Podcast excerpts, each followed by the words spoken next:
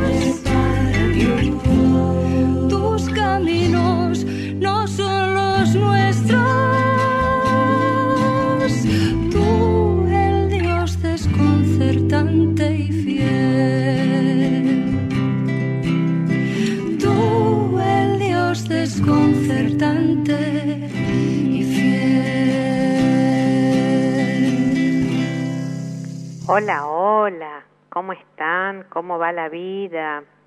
¿Cómo va la cuarentena? Ya vamos por el octavo mes. Qué tremendo, ¿no? ¿Cómo le están pasando? Bueno, les quiero contar que hoy le voy a dedicar el programa a Marisol. Cada vez que yo le dedico el programa a alguien, siempre me, me gusta contarle a mi audiencia quién es esa persona y por qué se lo dedico. Miren, Marisol es la mamá de mi manicura, que por cierto, hace también ocho meses que no la visito y a ustedes les pasará lo mismo, ¿no? Entre las cosas de la casa y el alcohol en gel, no sé lo que parecen las manos, ¿no? Ásperas, secas. Y mm, hoy recibió unos audios de su mamá eh, ofreciéndome lo que necesitara, que se había enterado lo que me había pasado, pero yo les quiero contar algo. El programa pasado nosotros hablamos de la caridad, ¿no? Y mm, Marisol vino desde Chile con su esposo, que lo trasladaron de, de su empresa que trabajaba allá y con sus tres hijos. Y, y bueno, y vino acá a la Argentina y trabaja a la par de su esposo. Sus hijos también son trabajadores, estudian. Pero pensaba, ¿no? Ella me llamó hoy en un acto de solidaridad, en un acto de caridad. Pero les quiero contar que mi manicura eh, tenía y tiene una amiga venezolana y esta la familia, su mamá y su papá, la acogieron en su casa. Y yo pensaba, ¿no? Ellos vinieron de Chile, lo que es el desarraigo, vinieron acá, eh, son trabajadores y acogieron a una venezolana acá en Argentina. Es decir, a otra persona que también necesitaba ser acogida. Entonces pensaba esto, ¿no? Esto que dice Don Orione, solo la caridad salvará al mundo. Entonces yo dije, te quiero dedicar mi programa, no solamente por, por su caridad hacia mí, sino por su caridad en nuestra tierra, hacia otra persona también de otra tierra. qué bendición, ¿no? Eh, poder conocer personas así, que siempre están dispuestas y disponibles para ayudar al otro, donde no hay fronteras,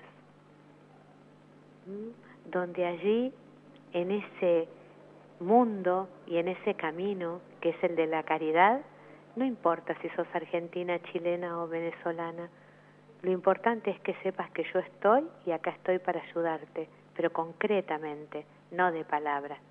Así que bueno, este programa se lo dedico a Marisol. ¿De qué vamos a hablar hoy? Hoy vamos a hablar de la meditación.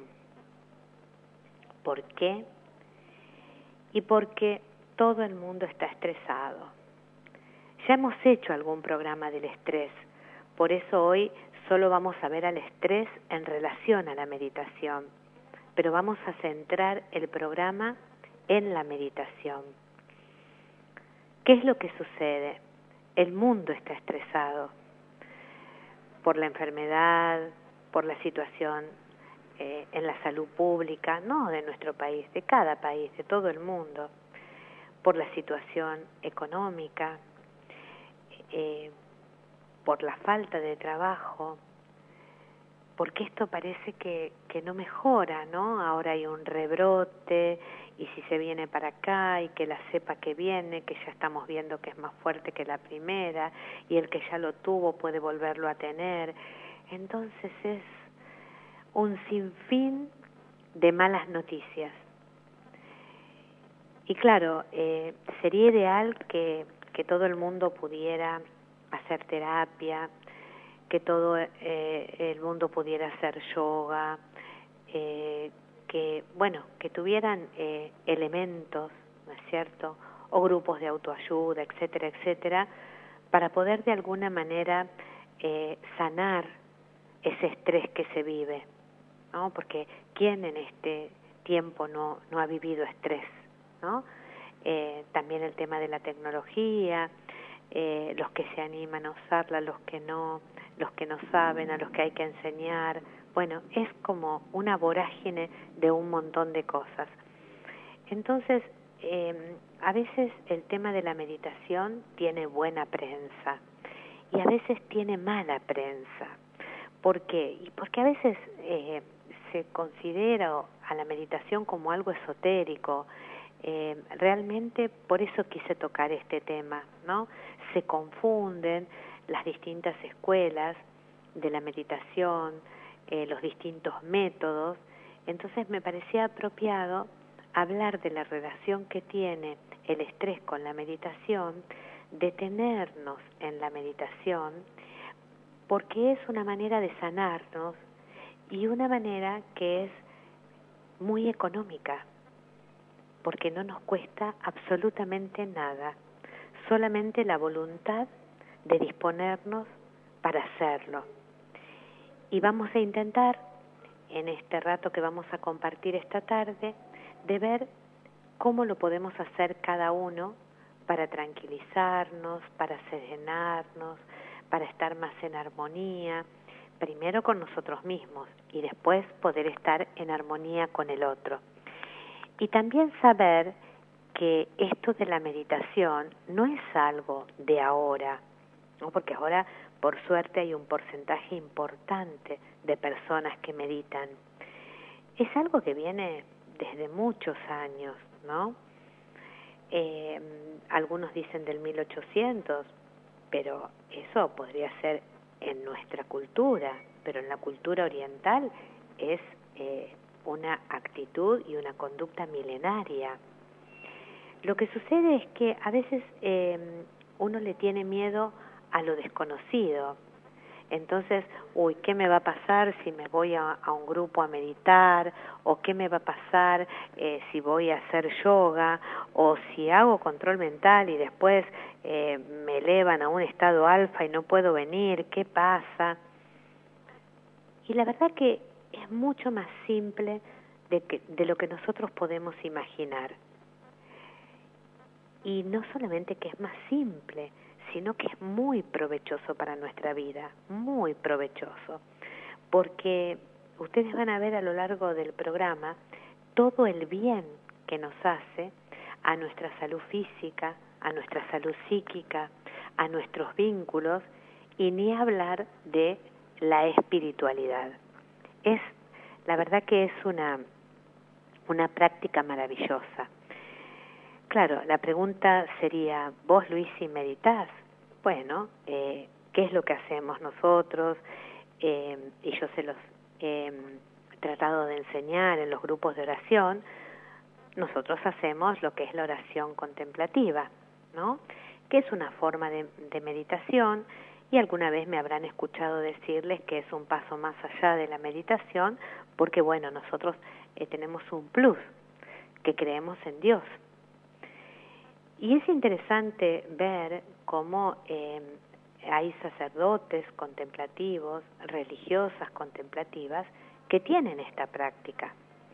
Y, realmente eh, cuando uno habla con ellos, cuando uno los ve, se refleja, no solamente porque parece que eh, se desborda ese espíritu, se transparenta, ese buen espíritu, sino porque además eh, se ve en, en los ojos, en la mirada, en el rostro, en la piel, en la sonrisa, en la palabra. Entonces, eh, realmente es algo que hace bien, pero si nosotros quisiéramos decir, bueno, pero eso lo que pasa que eso está relacionado con la religión. No, no, no, no. ¿eh? No necesariamente está relacionado con la religión. La meditación em, es eficaz para toda nuestra naturaleza de ser humano sin tener que realmente estar acompañado de la religión. Aquellos que lo acompañamos, ¿no es cierto? Y que dejamos que en ese acto eh, el Señor nos acompañe, bueno, es porque practicamos una religión determinada, como así también los budistas harán su meditación, em, los hindúes, los yogis, etcétera, etcétera. Pero eh, lo que yo quiero decirles hoy es que vale la pena probar independientemente que tengan una religión o no, y que vale la pena probar y que lo pueden hacer solos, lo pueden intentar, lo pueden practicar, y yo les voy a ir dando pautas, no solamente de cómo hacerlo, sino de qué es y cuántos beneficios nos puede traer en nuestra vida. Y por qué está tan íntimamente relacionado el tema de la meditación con el estrés. Porque realmente es un arma muy poderosa para poder sanar el estrés. Así que he planteado el problema que vamos a tratar hoy, porque realmente es un problema el estrés. Y trae muchísimas consecuencias y muchísimas enfermedades, además de no permitirnos ser felices, que eso ya es un montón. Y si nosotros vemos que no tenemos que tomar ningún medicamento, que no tenemos que ir al médico, eh, que no tenemos que hacer ningún gasto para hacer esta práctica, puede colaborar, aunque vayamos al médico, aunque tomemos medicamentos, aunque mm, tengamos que trasladarnos a veces a un hospital o a una clínica o un consultorio, donde, bueno, el médico competente nos tratará, pero nosotros le podemos agregar a todo ese tratamiento esto, que es la práctica de la meditación, que va a colaborar siempre con el tratamiento que nosotros hagamos, sea alópata, sea homeópata, sea ayurvédico, eh, flores de Bach, eh, vayan eh, si van a un iriólogo, bueno, a donde vayan. Esto es independiente de ninguna rama de la medicina, es independiente de cualquier eh, medicina alternativa, es independiente de cualquier religión, pero lo tenemos que de alguna manera procesar y digerir de esta manera para no temerle y fundamentalmente para poder llegar a practicarlo todos los días para que realmente haga efecto. Entonces así planteado el tema, vamos a ir al primer corte.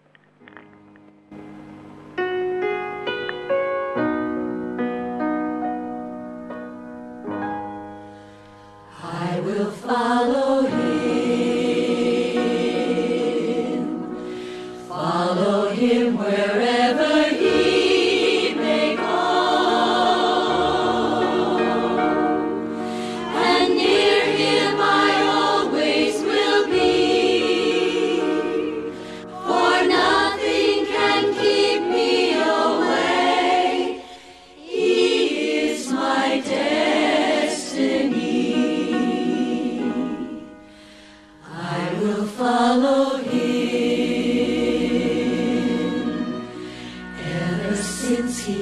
my heart.